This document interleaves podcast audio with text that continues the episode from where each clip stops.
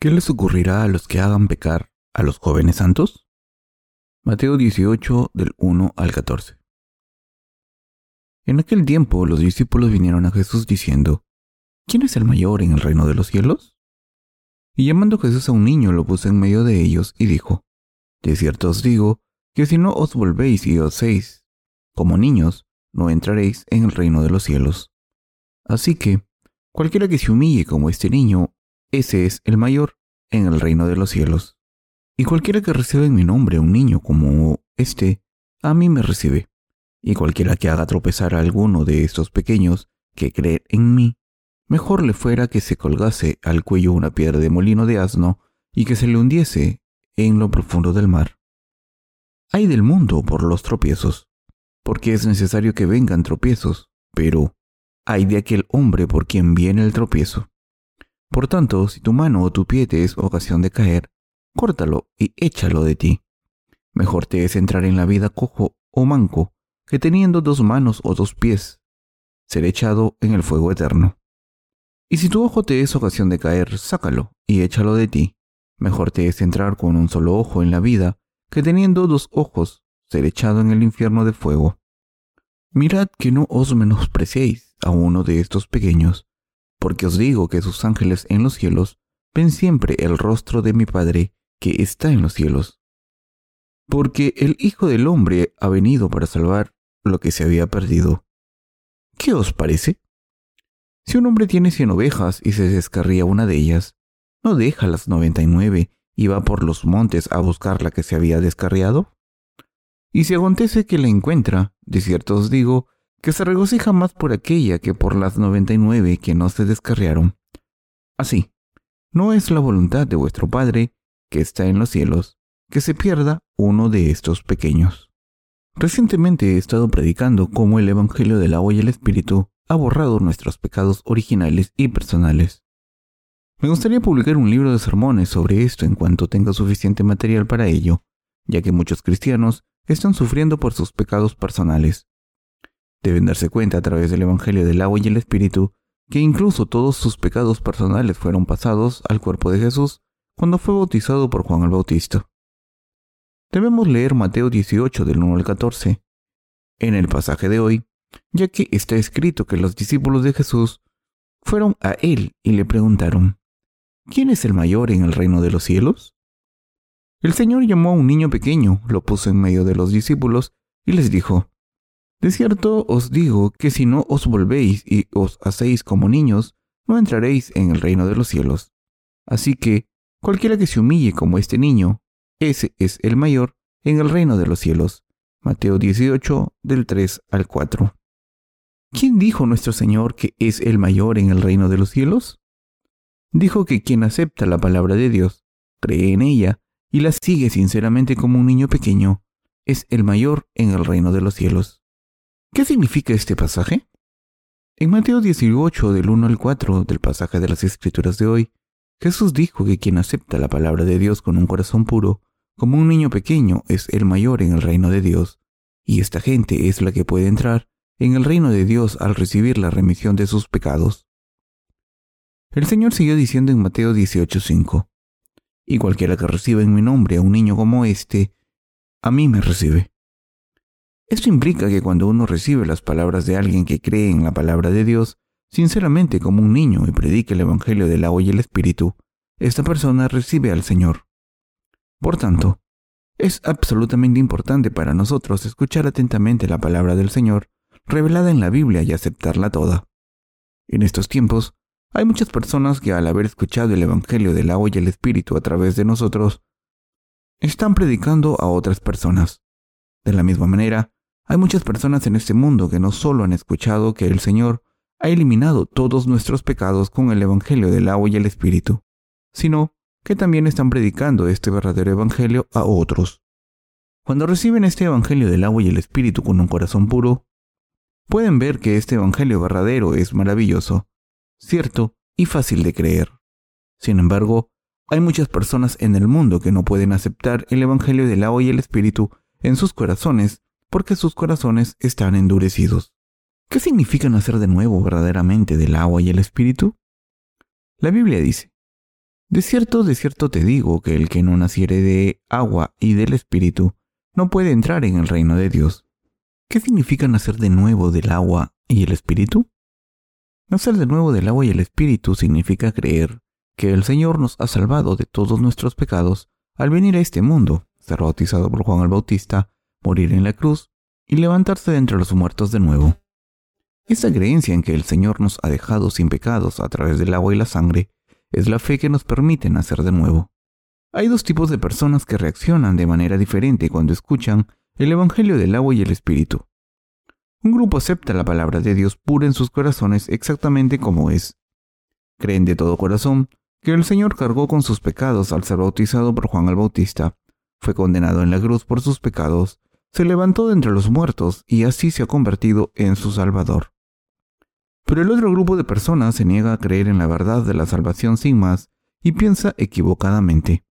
Si fuera fácil borrar todos los pecados del corazón, entonces cualquier persona podría recibir la remisión de los pecados. Pero no es fácil nacer de nuevo del agua y el espíritu. Hay que tener algún tipo de visión mientras se ora, escuchar la voz del Señor y orar en lenguas para poder nacer de nuevo y recibir el Espíritu Santo. Esta creencia es una superstición, no es lo que nos permite nacer de nuevo del agua y el Espíritu. Por tanto, el Señor dijo que en el reino de los cielos los que son como niños pequeños son los más grandes. Como nuestra salvación ya había sido planeada, llevada a cabo y completada por Dios en el Evangelio del agua y el Espíritu, podemos ser salvados de todos nuestros pecados al creer en este verdadero Evangelio. Cualquier persona puede ahora recibir la salvación en sus corazones si escucha detenidamente la obra de salvación que Dios ha hecho por nosotros con un corazón abierto y creyendo sinceramente. En otras palabras, es más que posible que todo el mundo reciba la remisión de los pecados y entre en el reino de Dios, y todos los santos nacidos de nuevo pueden convertirse en obreros de Dios. Por eso, el Señor dijo que todo el mundo debe aceptar la fe de los que creen en el Evangelio del agua y el Espíritu de todo corazón como niños pequeños. ¿Qué significa recibir la justicia del Señor? La gente que acepta a Jesús es la gente que cree en el poder de su nombre. ¿Cuál es su nombre? Es Jesucristo. Es quien vino a este mundo y cumplió el papel de sumo sacerdote para convertirse en nuestro Salvador. Como sumo sacerdote del reino de los cielos, Jesucristo cargó con todos nuestros pecados para siempre al ser bautizado por Juan el Bautista y se ha convertido en nuestro Salvador al ser crucificado hasta morir y levantarse de entre los muertos de nuevo. Todos los que creen en esta verdad son los que han recibido a Jesucristo en sus corazones. Quien cree en Jesucristo como su Salvador y confíe en que ese Salvador ha eliminado todos sus pecados con el Evangelio del agua, la sangre y el Espíritu, es una persona que ha recibido a Jesús. Jesucristo vino como nuestro sumo sacerdote y al creer en Él como nuestro Salvador, lo recibimos. Son estos creyentes sinceros los que aceptan al Señor. En resumen, los que aceptan la justicia de Dios en sus corazones reciben a Jesús como su Salvador.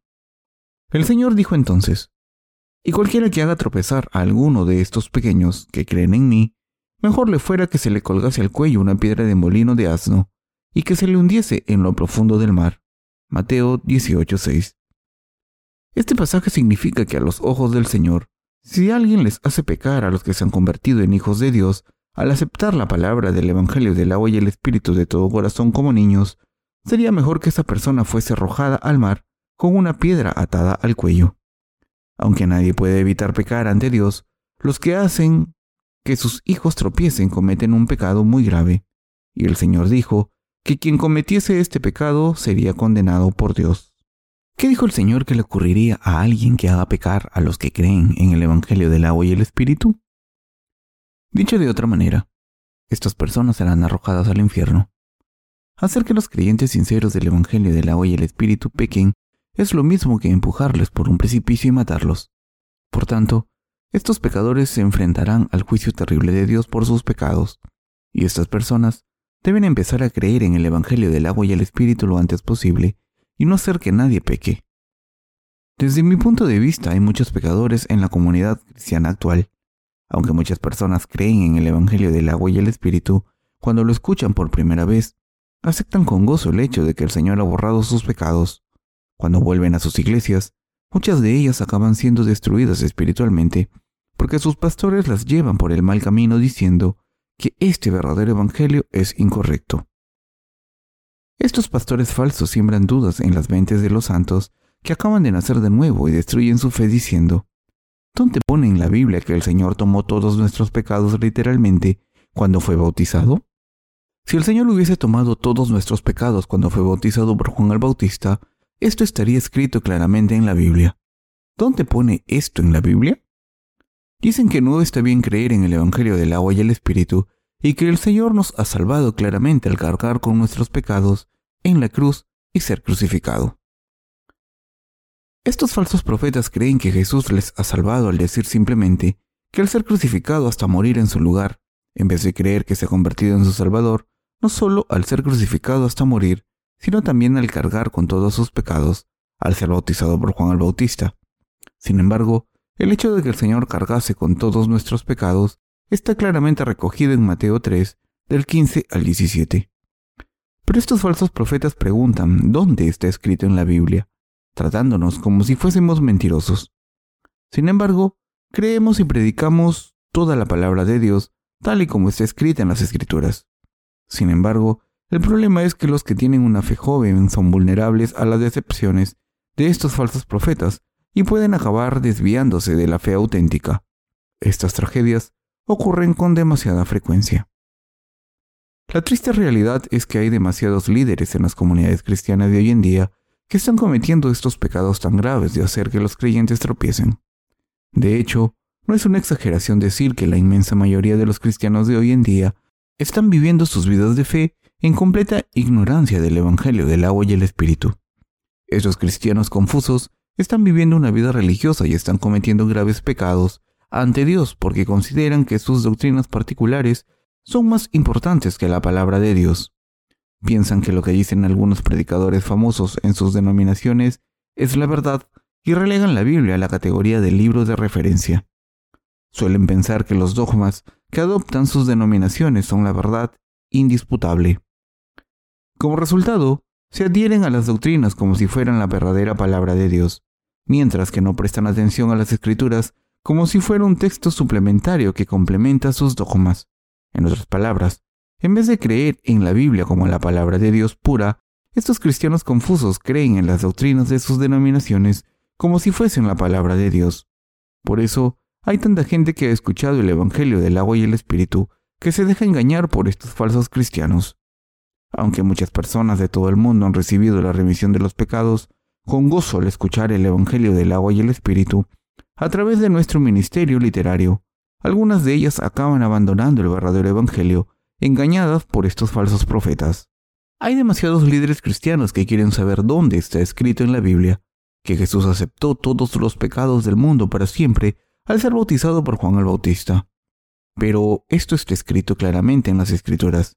Después de todo, cuando pasamos a Mateo 3:15, ¿no ven cómo Jesús le dice a Juan el Bautista, permíteme hacer ahora, pues conviene así que cumplamos toda justicia? ¿Acaso no dijo Dios también cuando Jesús subió del agua, Este es mi Hijo amado, en quien tengo mi complacencia? Mateo 3:17. ¿Acaso Juan el Bautista no declaró claramente el día siguiente al bautismo de Jesús, He aquí el Cordero de Dios que quita el pecado del mundo? Juan 1:29. ¿Acaso estos pasajes no muestran claramente que todos los pecados del mundo fueron pasados a la cabeza de Jesús cuando fue bautizado por Juan el Bautista y que toda la justicia de Dios se cumplió completamente? El que Jesús tuviese que cumplir toda la justicia de Dios significa que tenía que borrar todos los pecados de la humanidad para siempre al ser bautizado por Juan el Bautista. Cuando Jesús dijo en Mateo 3:15, pues conviene así que cumplamos toda justicia, quería decir que cargaría con todos los pecados de la raza humana al ser bautizado por Juan el Bautista y nos salvaría al ser crucificado hasta morir y levantarse de entre los muertos de nuevo.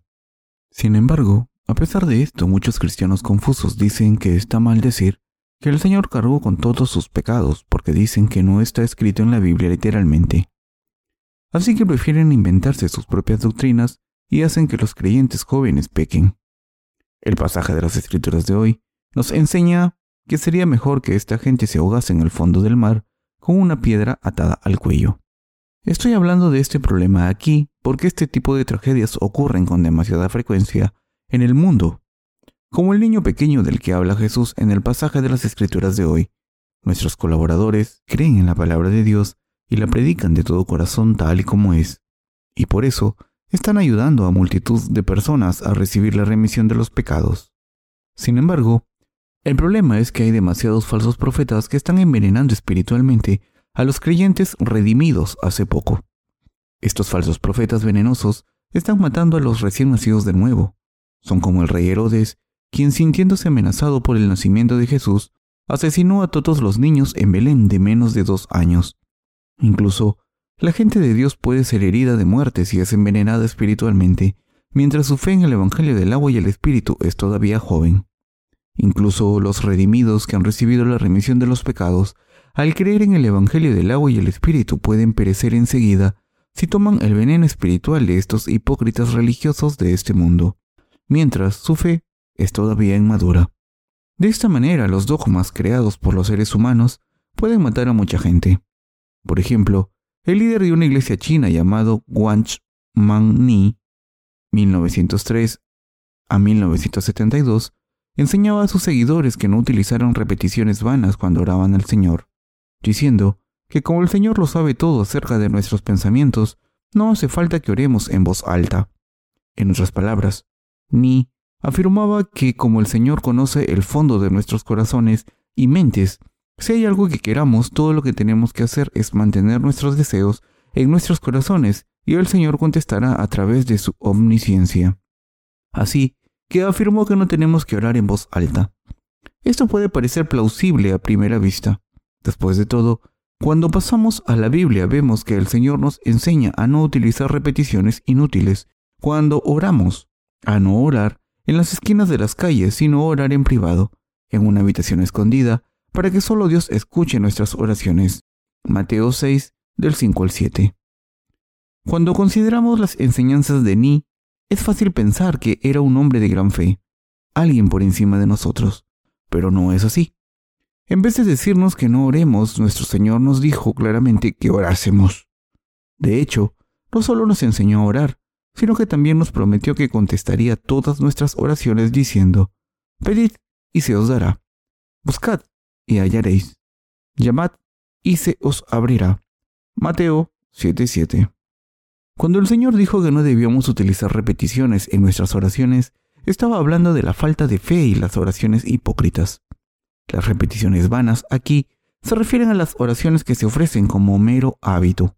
En otras palabras, el Señor estaba hablando de los hipócritas religiosos. Tenía a los fariseos en mente en particular, ya que en aquellos tiempos oraba para alardear de su piedad. El Señor no estaba hablando de los justos que creen en el Evangelio del agua y el Espíritu. Nuestro Señor nunca nos dijo que no orásemos. Por supuesto, estaría mal que los justos orasen solo para alardear. Sin embargo, como personas que se han convertido en hijas de Dios, todos debemos orar a Dios siempre en alto o en silencio. Aunque Dios Padre lo sepa todo acerca de nuestras necesidades y nos dé lo que necesitemos, tenemos que seguir orando. Si los falsos profetas retan nuestra fe invocando y cambiando la Biblia, debemos dar testimonio aún más claramente de la verdad, de la salvación, con la Biblia diciendo que el Señor nos ha salvado de todos los pecados a través del agua, la sangre y el Espíritu. La Biblia dice que el Señor nos ha salvado no solo por el agua y la sangre solamente, sino por el agua, la sangre y el Espíritu. Primera de Juan 5, del 6 al 8. Esta es la verdad del Evangelio de la Salvación, el Evangelio del agua y el Espíritu. Nadie debe creer en la palabra de Dios solo parcialmente.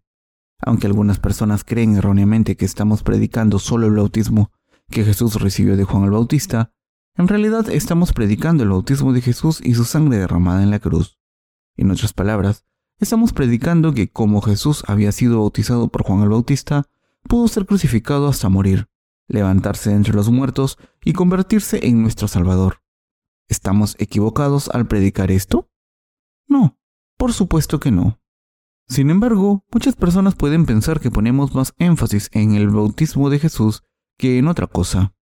Pero esto es solo porque estas personas no entienden lo que significa el bautismo de Jesús. Es decir, no se dan cuenta de que sus pecados han sido eliminados mediante el bautismo que le administró Juan el Bautista. No afirmamos que el bautismo de Jesús solamente constituye nuestra salvación. Solo estamos dando testimonio de que el Señor ha eliminado todos nuestros pecados al aceptarlos para siempre a través del bautismo que recibió de Juan el Bautista. Y como Jesús cargó con todos los pecados a través de su bautismo, tuvo que ser crucificado, derramar su sangre valiosa y morir en la cruz. Solo si sus pecados fueron pasados al cuerpo de Jesús de esta manera, pudo ser crucificado hasta morir, levantarse de entre los muertos y convertirse en nuestro Salvador. Por eso, estamos dando testimonio del bautismo de Jesús y su sangre, porque ambos son completamente indispensables para su obra de salvación. Por tanto, cuando creemos en el Evangelio del agua y el Espíritu, no debemos dejar fuera el bautismo que Jesús recibió de Juan el Bautista ni la sangre que derramó en la cruz. Por tanto, ninguno de nosotros debe hacer que los demás pequen diciendo que la sangre de Jesús derramada en la cruz constituye solamente la salvación. El Señor nos advirtió que si alguien hace que cualquier niño pequeño peque, esa persona deberá enfrentarse a la ira de Dios. Y el Señor dijo también que estas personas están cometiendo el pecado espiritual de asesinar y serán condenadas por Dios.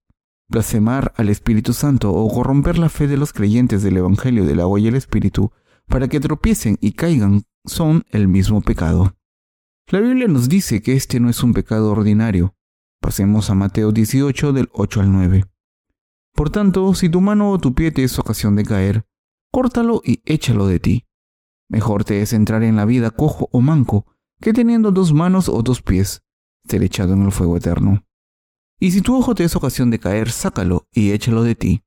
Mejor te es entrar con un solo ojo en la vida, que teniendo dos ojos ser echado en el infierno de fuego. Si se tuviesen que cortar las manos y los pies cada vez que cometen pecados, no tendrían manos ni pies, Sería imposible tener manos o pies. Pero el Señor dijo que en el pasaje anterior que si nuestras manos o pies nos hacen pecar, debemos cortarlos, pero en vez de interpretar este pasaje literalmente, debemos prestar más atención a su significado espiritual. ¿Qué pensaba exactamente nuestro Señor cuando dijo que debemos cortarnos las manos y los pies si nos hacen pecar? Estaba hablando de las pérdidas del mundo que nos acompañan cuando creemos en el Evangelio de la justicia del Señor, y estaba hablando del dolor de tener que abandonar relaciones con nuestros amigos y conocidos en nuestras iglesias antiguas. El Señor también estaba hablando del peligro para los que intentan destruir nuestra fe y la necesidad de separarnos de esta gente que nos engaña a los que creemos en las doctrinas cristianas falsas. ¿Qué ocurriría si aún fuésemos a nuestras iglesias antiguas después de haber recibido la remisión de los pecados al creer en el Evangelio del agua y el Espíritu? Su fe se sofocaría y morirían espiritualmente. En este lugar, los justos no pueden escuchar la palabra de Dios, y si escuchan un sermón allí, estarán malditos y no benditos. Esto se debe a que solo escucharán sermones envenenados. Dependiendo de lo que escuchen, sus almas sobrevivirán o perecerán. Si han decidido creer en el Evangelio del agua y el Espíritu, deben tener comunión solo con las personas que creen en ese verdadero Evangelio. Solo entonces su fe podrá creer. Si siguen yendo a su iglesia antigua, su fe en el Evangelio del agua y el Espíritu morirá. Lo mismo es cierto para nuestros ministros redimidos y colaboradores de todo el mundo. Ellos también perecerán si siguen tomando el veneno antiguo que tomaron incluso después de haber recibido la remisión de los pecados al creer en el Evangelio del agua y el Espíritu. Cuánto ama nuestro Señor a los que hemos sido redimidos. Todos nosotros los que hemos recibido la remisión de los pecados, somos valiosos a los ojos del Señor. Y por eso dijo, mirad, que no os menospreciéis a uno de estos pequeños, porque os digo que sus ángeles en los cielos ven siempre el rostro de mi Padre que está en los cielos. Mateo 18:10 Este pasaje significa que incluso el menor de los redimidos en el Evangelio de la agua y el Espíritu es extremadamente valioso. Dicho de otra manera, nadie debe odiar a los que creen en el Evangelio del agua y el Espíritu. El Señor está diciendo que no odiemos ni ignoremos a los justos que creen en la justicia de Dios. ¿Por qué es esto tan importante? Porque el Señor dijo, porque os digo que sus ángeles en los cielos ven siempre el rostro de mi Padre que está en los cielos. Ese pasaje implica que todos los que hemos recibido la remisión de los pecados tienen un ángel. Todos los que han sido salvados tenemos un ángel que nos ayuda. ¿Han pensado alguna vez en lo que esto significa? ¿Han pensado en lo que significa que los que creen en el Evangelio del agua y el Espíritu tengan un ángel asignado a ellos por Dios? Significa que los que creemos en el Evangelio del agua y el Espíritu van al reino de los cielos en un futuro cercano y tendrán un ángel que nos servirá. Esta es una bendición gozosa para los justos. Es maravilloso escuchar al Señor asegurándonos que tenemos un ángel a nuestro lado. Estoy muy agradecido porque el Señor nos ha asignado un ángel a todos los que hemos recibido la remisión de los pecados. En este mismo instante, estos ángeles están ayudándonos ante Dios. Estos ángeles nos sirven porque somos sus maestros. Para ellos, los que creemos en el Evangelio del agua y el Espíritu somos sus maestros. Somos hijos e hijas de Dios, sus hijos y los maestros de los ángeles. En el reino de Dios, nosotros somos los maestros de los ángeles. Por eso, nadie debe ignorar al menor de los justos. Por muy pequeños que parezcan, si han recibido la remisión de los pecados al creer en el Evangelio del agua y el Espíritu, nadie debe ignorarlos. Estoy muy agradecido a Dios porque tenemos a ángeles asignados a nosotros. ¿Creen que todos tenemos un ángel a nuestro lado? Esto puede parecerles muy nuevo o que no es cierto ahora, pero tenemos un ángel a nuestro lado incluso mientras vivimos en este mundo. Sin embargo, esto no significa que los ángeles son los que nos protegen. Es Dios quien nos protege. Está escrito que los ángeles siempre ven la cara de Dios Padre en su reino. Esto significa que le dicen todo acerca de nosotros. Lo que el Señor nos está diciendo es que los que creemos en el Evangelio del agua y el Espíritu, los que confiamos en Dios de todo corazón, y los que hemos recibido la remisión de los pecados por fe, somos valiosos. Aunque parezca que no valemos nada en nuestra carne, en el reino de Dios somos grandes y benditos. Como somos hijos e hijas de Dios, ¿cómo de valiosos somos? Tenemos ángeles a nuestro lado para servirnos. Nuestro Señor está diciendo lo precioso que somos todos. Así que, Mientras que es una bendición maravillosa haber recibido la remisión de los pecados, también es importante que nos demos cuenta de lo valiosos que somos. Como hemos recibido la remisión de los pecados, debemos tener orgullo.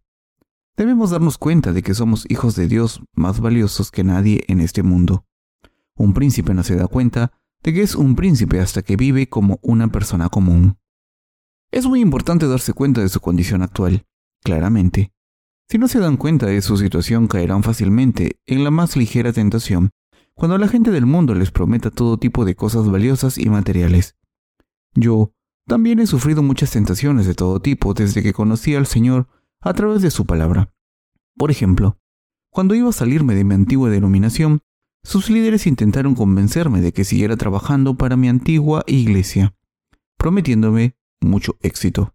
¿Qué habría ocurrido si me hubiese quedado en esa iglesia del mundo después de creer en el Evangelio del agua y el Espíritu? Que me habría hecho famoso, no solo en Corea, sino también en el resto del mundo.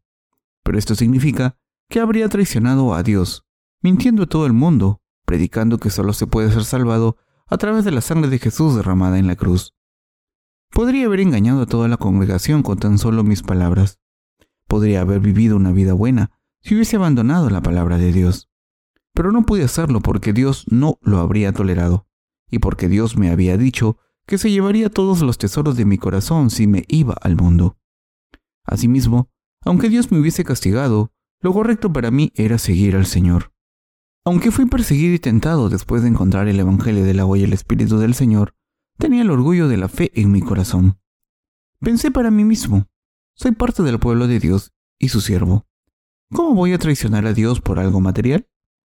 Aunque me hubiesen dado todo tipo de honor y prestigio, ¿cómo podría cambiar la verdad del Evangelio del agua y el Espíritu por las cosas del mundo? No podría hacerlo porque soy un hijo de Dios que cree en el Evangelio del agua y el Espíritu y soy un siervo de Dios. De esta manera, cuando encontré la palabra de la justicia del Señor, sufrí mucha persecución y resistí muchas tentaciones. Pude soportar estas dificultades porque tenía orgullo espiritual. Incluso ahora este orgullo espiritual reside en mí. Cuando los cristianos del mundo que no han nacido de nuevo se burlan de mí, pienso para mí mismo, esta gente no es nadie, no tiene ni idea de quién soy. Son todos orgullosos. No saben lo valioso que soy a los ojos de Dios. Aunque nos parezcamos en la carne, mi condición espiritual es diferente. A pesar de que no tengo méritos carnales, soy un siervo de Dios y su Hijo. Así que cuando alguien me falta el respeto no pienso en ello. Esto es porque soy parte del pueblo de Dios. No presto atención a las palabras de los pecadores que me critican porque no creen en el Evangelio del agua y el Espíritu, y por tanto no son parte del pueblo de Dios. Me gustaría disculparme si les he hecho algo malo, pero como me persiguen sin motivo, solo les digo que crean en el Evangelio del agua y el Espíritu. Lo mismo les digo a ustedes. Como hijos de Dios, todos tenemos orgullo. Hay muchos pastores mundanos en las comunidades cristianas de hoy en día. La mayoría tienen una educación muy refinada. Algunos incluso tienen doctorados. Proyectan una imagen falsa de santidad y dictan a la congregación. Aún así, les dan todo tipo de regalos y son adorados por sus seguidores como si fuesen seres divinos. Pero no tengo ningún respeto por estos falsos profetas. Aunque en mi carne no esté justificado odiarles, por lo menos en términos carnales, no son más que estafadores. Son impostores espirituales sin conciencia que explotan a su congregación para enriquecerse. Todos los falsos profetas serán malditos. El Evangelio que estamos predicando ahora es el único Evangelio valioso. Este Evangelio del agua y el Espíritu no puede escucharse fácilmente en ningún lugar. Aunque alguien conozca el Evangelio del agua y el Espíritu, para predicarlo, esta persona debe tener un conocimiento teológico, como el de los pastores del mundo, para poder vencer su fe falsa con la palabra de la verdad. No es suficiente predicar esta palabra. Podemos predicar el Evangelio verdadero solo si podemos vencerles con la palabra de Dios. Este Evangelio no se predica solamente con unos pocos panfletos. Cuando alguien nos desafía, debemos poder ganar el debate. El Evangelio del agua y el Espíritu no se predica solamente gritando que creer en Jesús lleva al cielo, como hacen algunos fanáticos religiosos en la calle. Primero, deben defender su fe. Solo ganarán si predican el Evangelio manteniendo su propia fe. Aquí, en el pasaje de las Escrituras de hoy, el Señor habló de las ovejas perdidas en los versículos 12-14. Si un hombre tiene cien ovejas y se descarría una de ellas, ¿No deja las noventa y nueve y va por los montes a buscar la que se había descarriado? Y si acontece que la encuentra, de cierto os digo que se regocija más por aquella que por las noventa y nueve que no se descarriaron. Así no es la voluntad de vuestro Padre que está en los cielos, que se pierda uno de estos pequeños. Mateo 18, del 12 al 14. A través de este pasaje el Señor nos está enseñando que es nuestro deber cuidar de las ovejas perdidas, también nos está enseñando que los hijos de Dios más débiles son valiosos a los ojos de Dios como parte de su pueblo y que debemos amarles y que esta es la voluntad de Dios Padre. Dije al principio de este sermón que estoy preparando un libro de sermones sobre los pecados personales. En este libro quiero responder a la pregunta de cómo tratar nuestros pecados personales como santos nacidos de nuevo. Estoy planeando publicar este libro de sermones en un futuro cercano porque demasiadas personas que han recibido la remisión de los pecados al leer nuestros libros todavía no pueden dejar de lado sus antiguas nociones y se juntan con la gente equivocada y mueren al final. Para una persona que acaba de recibir la remisión de los pecados, tomar cualquier cantidad de veneno significa la muerte. De la misma manera en que el cuerpo muere cuando es envenenado, el alma también muere cuando el espíritu es envenenado. A través del pasaje de las escrituras de hoy, Dios nos ha enseñado lo valiosa que es su gente, y que cuando sus siervos fieles predican su palabra de todo corazón, como niños pequeños, debemos aceptar sus palabras como palabra de Dios. Amén.